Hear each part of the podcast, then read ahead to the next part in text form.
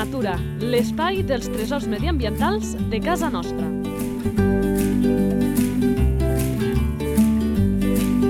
Un espai conduït per Francesc Balanyà. Molt bones, conduït, eh, sí, per un servidor, però sempre molt ben acompanyat. I ja sabeu que en aquest espai anem tenint el col·laborador habitual, el Marc Calvo, que de cada dos eh, continguts un el porta ell, però eh, també tenim gent que participa mm, allò alguna vegada, no? Doncs d'aquests que participen alguna vegada, a vegades els fem repetir. No perquè no hagin superat la prova, no perquè no hagin donat el nivell, sinó perquè ens ha agradat tant que els hi demanem si plau, torna a venir. És el cas d'avui, de l'Enric Palmes, el gestor de les xarxes de Virgin Catalunya. Molt bones. Hola, bona tarda, Francesc. Que suposo que si ens has dit que sí és que no et vam tractar molt malament, no?, la darrera vegada. No, jo encantat de col·laborar amb vosaltres, ja ho saps. Vinga, va.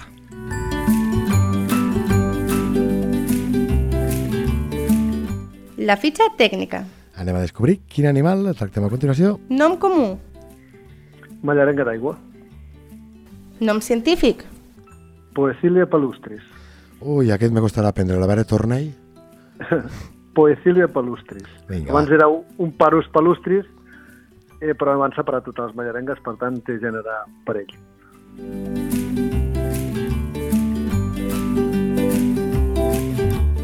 Esperança de vida. Com totes les mallarengues, en principi pocs anys. Dos, tres anys en general, perquè són ocells petits amb una vida bastant dura. Sí. Sí, són a vegades en els millors dels casos, eh? perquè aquests ocells petitonets eh, tenen moltes adversitats, diguem-ho així. Sí, Alimentació. Doncs depèn de l'època de l'any. Aprofiten la primavera per menjar insectes i vertebrats i el que són les èpoques doncs, més de tardor i hivern eh, tiren més cap a llavors, cap a fruits. Una mica més vegetal, diguéssim, que la resta de mallarengues, segurament. Hàbitat. En quines zones el- la podem trobar? És igual del món que de Catalunya, especialment a Catalunya, no? on la podem trobar? Bàsicament a Catalunya, en el que es diu la Catalunya humida, vale? és a dir, els boscos més humits de Catalunya, eh, sobretot molts es troben a la part de Barcelona cap a la meitat nord, i en el cas de Lleida, el que seria ja cap a la part de més a dalt de tot, és a dir, el que seria Vall d'Aran, Alta Ribagorça i una mica els Pallars, però ja no tant. Bàsicament se concentra molt Vall d'Aran, Alta Ribagorça, és potser on, on hi hauria més aquí de Lleida.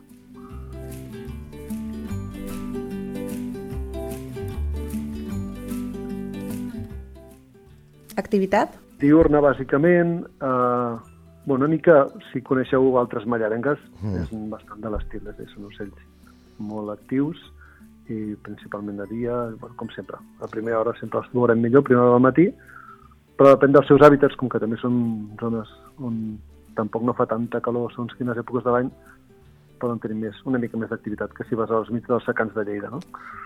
Podríem dir que és un cul inquiet, també, eh? Sí, bueno, els mallarengues ja ho tenen totes. Sí.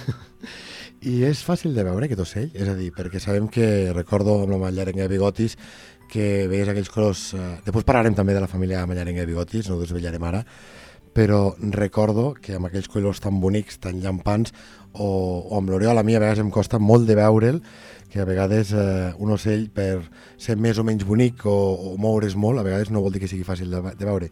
En aquest cas, amb Bueno. aquesta mallarenga d'aigua, Aquest el que li passa que té colors bastant discrets, és a dir, sí. no és...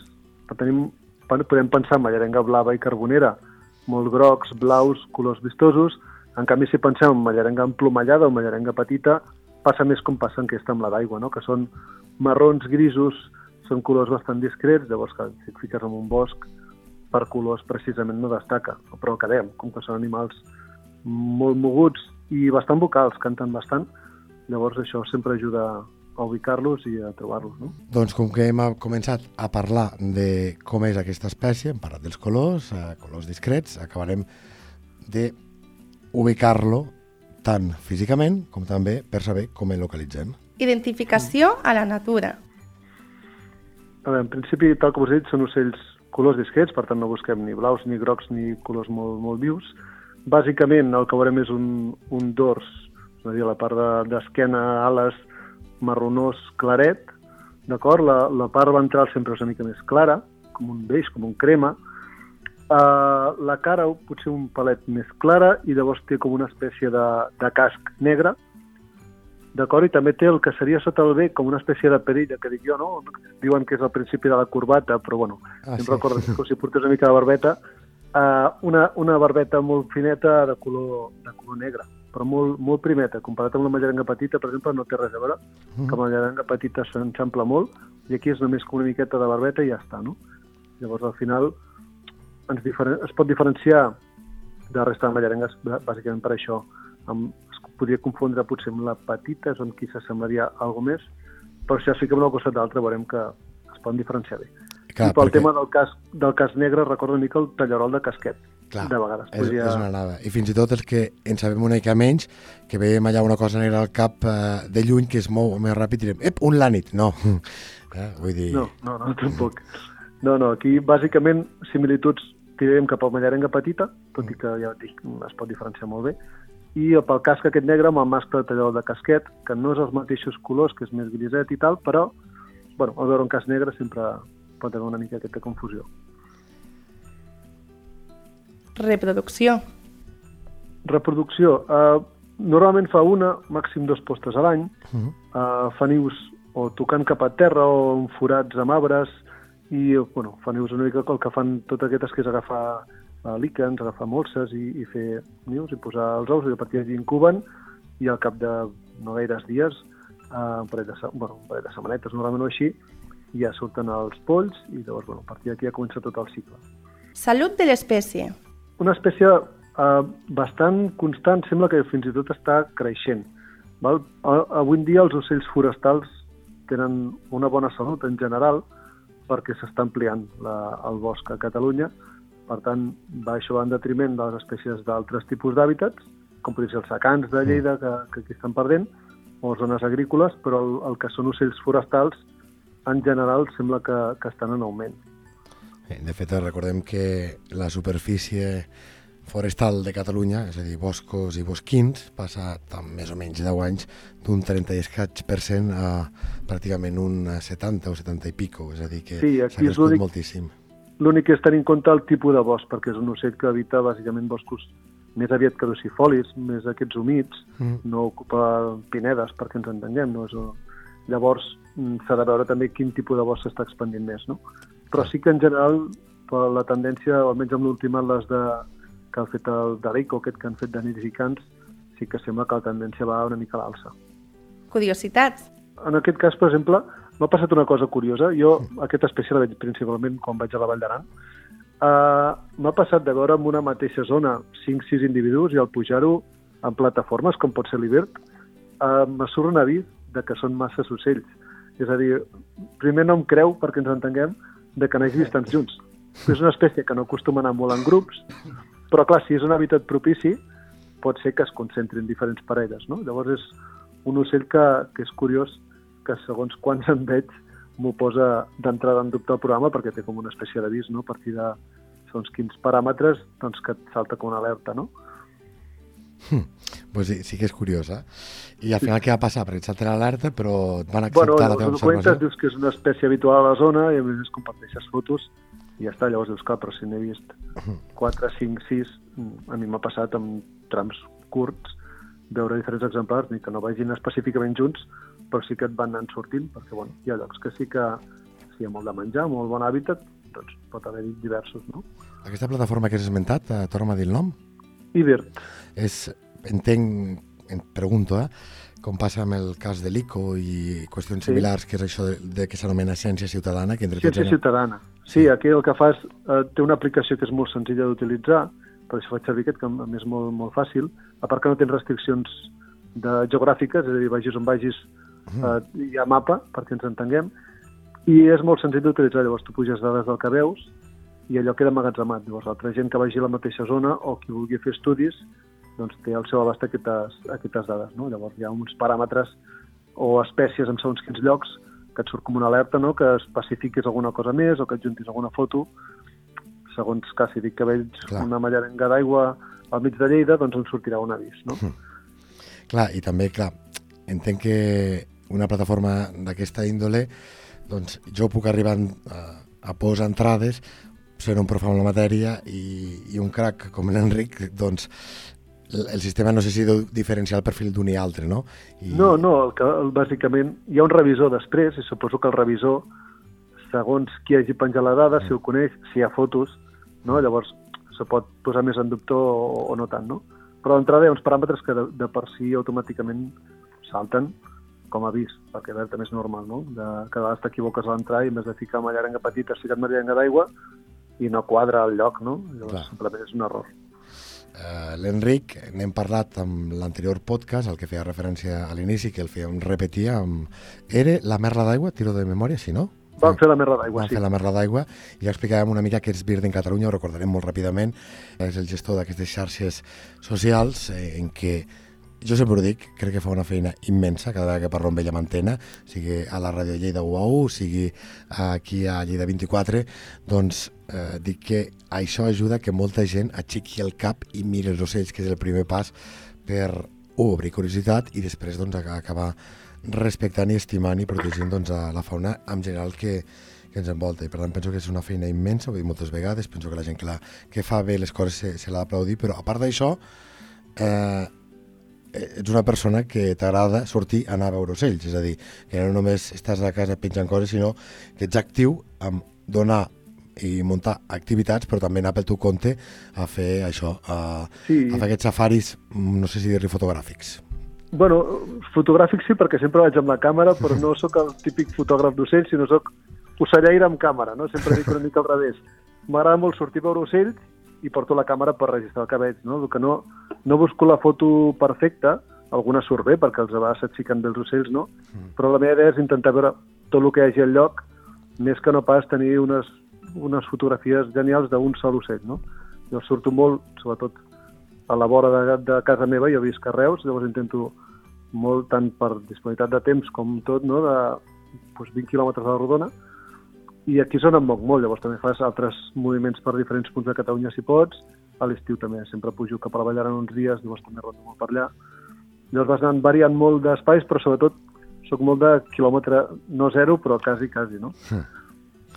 Eh, també portes el, el compte de quantes espècies diferents has vist, per exemple, l'últim any o en la teva Sí, vida? cada any, cada any faig llista, sí. Faig una llista general de, de Catalunya, o, o més o menys així global, dels que veig cada any. Sí, això sí, sempre intento... No busco tampoc fer cap rècord, però sí que m'agrada veure una miqueta... A quin punt estàs, si n'has vist més o menys? Eh.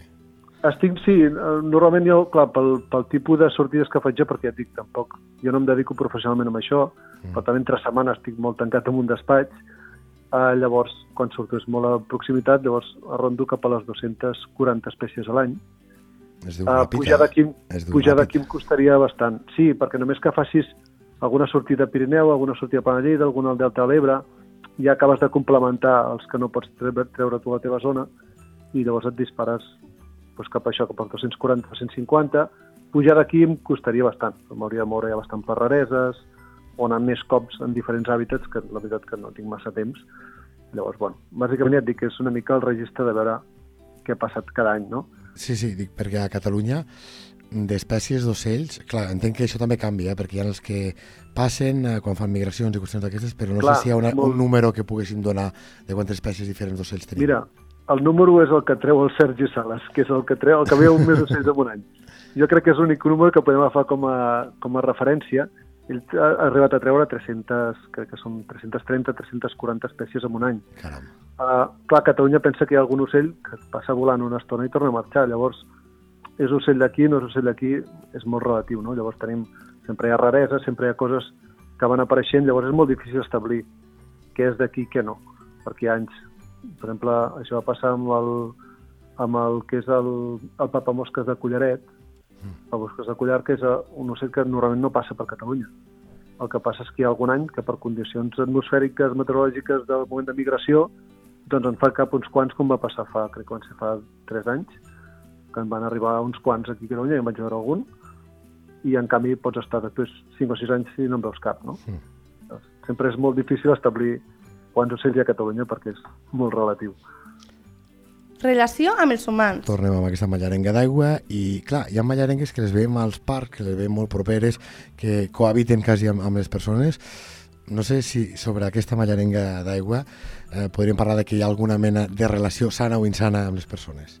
No hi ha massa relació perquè més que res per hàbitat. És un ocell que habita a zones humides, en general aquí prepirineu, Pirineu. Eh, llavors hi ha gent, jo he vist fotos de gent de la Vall d'Aran, depèn de quin poble visqui, si toques tocant al bosc, que és probable a la Vall d'Aran, si tens una menjadora, pot ser que et vingui mallarenga d'aigua a menjar a la menjadora, no? Mm. El que passa és que, clar, el gran percentatge de població catalana vivim en llocs on aquest ocell no hi és, o, o simplement ni que sigui una comarca que hi trobes, no estàs al seu hàbitat. Clar. Llavors és molt complicat, no és com una mallarenga com les altres, per exemple, jo he vist les altres, l'emplomallada, mm. la petita, la blava i la carbonera, que les he vist en parcs urbans.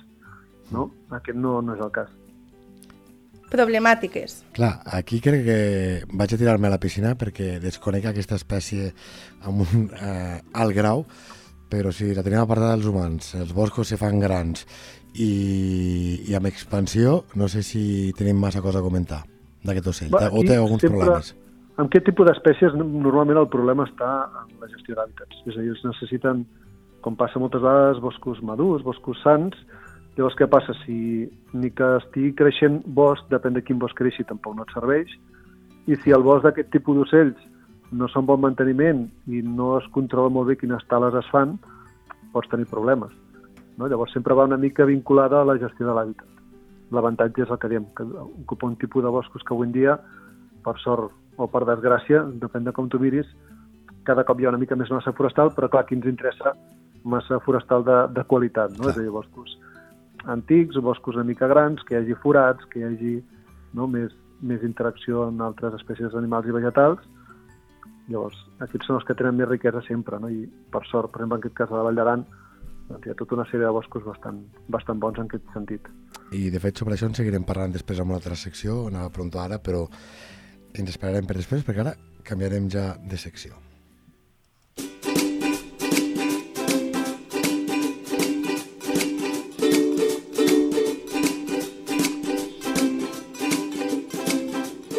Sabies que... No sé si hi ha més dades curioses d'aquesta mallarenga d'aigua bueno, podem explicar, per un costat, eh, el que dèiem abans, tipus de, de niu, eh, segurament menys alçada que les altres mallarengues, eh, una alimentació més vegetal probablement que les altres mallarengues, aprofita molt més llavors, aprofita més fruits, no? llavors són coses d'aquestes, són molt actives, com t'hem dit abans, el que passa és el que dèiem, molta gent no ha vist mallarengues d'aigua, mm. bàsicament perquè no ha estat a l'hàbitat propici i el que dèiem, com que no s'apropen el que són zones de ciutat, potser és de les mallarengues pures, perquè ens entenguem, de les mallarengues del grup dels pàrids, eh, potser és de les que veiem menys sovint. I quan estàs al seu hàbitat eh, és molt esquiva? Perquè clar, una cosa és arribar a l'hàbitat no, i sabem que... És comportament bastant de mallarenga, no? Mm. Jo aquestes, quan les veig, eh, normalment et van enrondant pel costat i em fa una mica el mateix que em fan les altres. Mm. Si et veuen gaire a prop, t'esquiven perquè no són ocells urbans, val? però clar, quan els boscos on em moc jo i veig aquests ocells, les altres mallarengues tampoc són urbanes, per tant tampoc se t'apropen gaire més. I llavors, una mica el mateix, no, no són ocells molt esquius, però tampoc no esperis que et vingui als peus, no?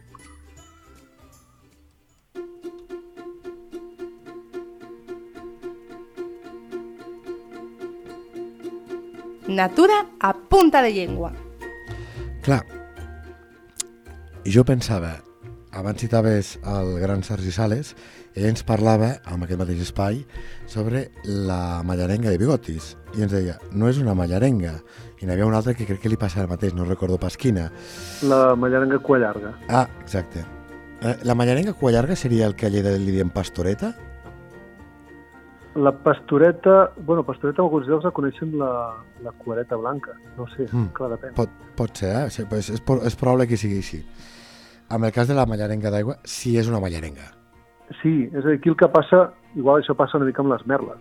La merla amb la merla blava no són parents, no? I amb la merla d'aigua tampoc. I aquí passa amb les mallarengues igual, tens uh, bàsicament cinc mallarengues que sí que són família, que són pàrids, que són la blava, la, la carbonera, l'emplomallada, la petita i la d'aigua, que són pàrids, per tant mm -hmm. sí que són parents entre elles, Llavors tens la mallarenga de bigotis, que va amb una altra família totalment separada, i la mallarenga de cua llarga, que també va separada. No? Llavors, se'ls diu mallarengues perquè per moviments o per tipus d'ocell a la cultura popular doncs, s'ha assimilat a una mallarenga o pel tipus de moviments, animals molt actius. Llavors, una mica per aquí suposo que el nom comú ha anat derivant amb similituds amb altres espècies, tot i que al final, si t'agafes genèticament i mires mm. Un arbre genealògic de, de tots els ocells de Catalunya, doncs realment no estan gaire emparentades.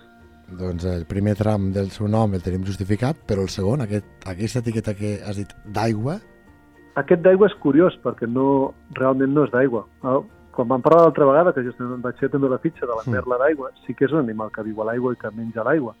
En canvi, la mallarenga d'aigua no. La mallarenga d'aigua el que passa és que viu en boscos humits, molt sovint hi ha rius, per tant, sí que està a prop d'aigua, però perquè simplement l'hàbitat té cursos d'aigua, no? A mi em passa el que dèiem abans, la Vall d'Aran, jo vaig per la Vall d'Aran, i més o menys sempre tens algun riu a prop, alguna zona amb aigua a prop, però no vol dir que aquesta mallarenga interactui a l'aigua, sinó al contrari. Mm. Són ocells forestals, que de fet mai l'he vist sí que veure aigua, però està clar, com tots els ocells, però em refereixo que no la veig mai en activitat mm -hmm. a l'aigua en si. No? Llavors ella va movent-se d'arbre en arbre, d'arbust en arbust, buscant menjar, però no interactua amb l'aigua, per tant realment no és un ocell que li puguem dir aquàtic, perquè no, no hi fa res al que és l'aigua en si. No? Llavors li podem dir, li canviem el nom per mallarenga humida, més més adequat? Mallarenga humida, mallarenga de casquet, no sé.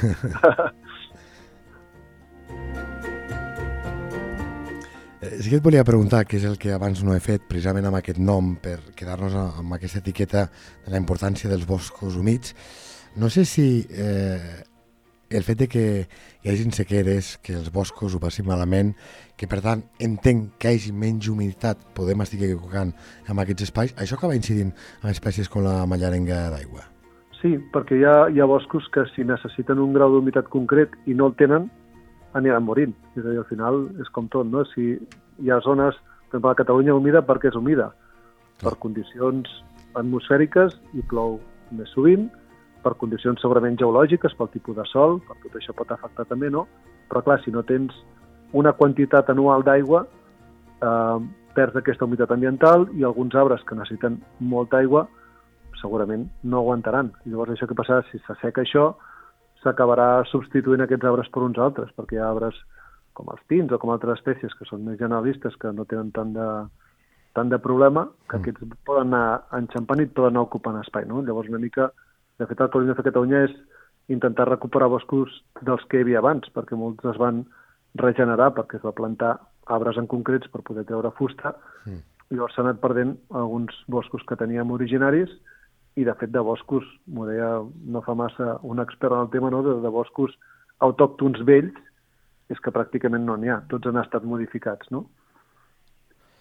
Aquesta és una molt bona reflexió, que en aquest espai sempre diem que no només presentem eh, l'exemplar en qüestió, l'animal en qüestió, sinó que parlem i se deriva sempre doncs, amb qüestions medioambientals i per això li agraïm i molt a l'Enric Pàmies que de nou ens hagi regalat la seva expertesa i la seva passió.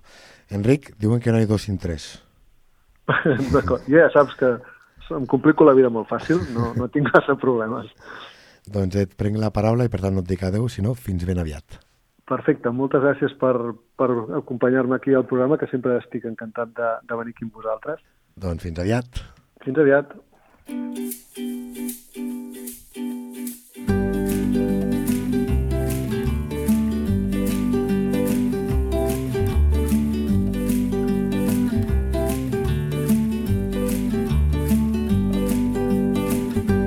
La teva entitat vol explicar un tresor de casa nostra? Un animal, una planta o un indret? Si és així, envia un correu a lleida24 arroba lleida24.cat. Lleida Natura, l'espai dels tresors mediambientals de casa nostra. Un espai conduït per Francesc Balanyà.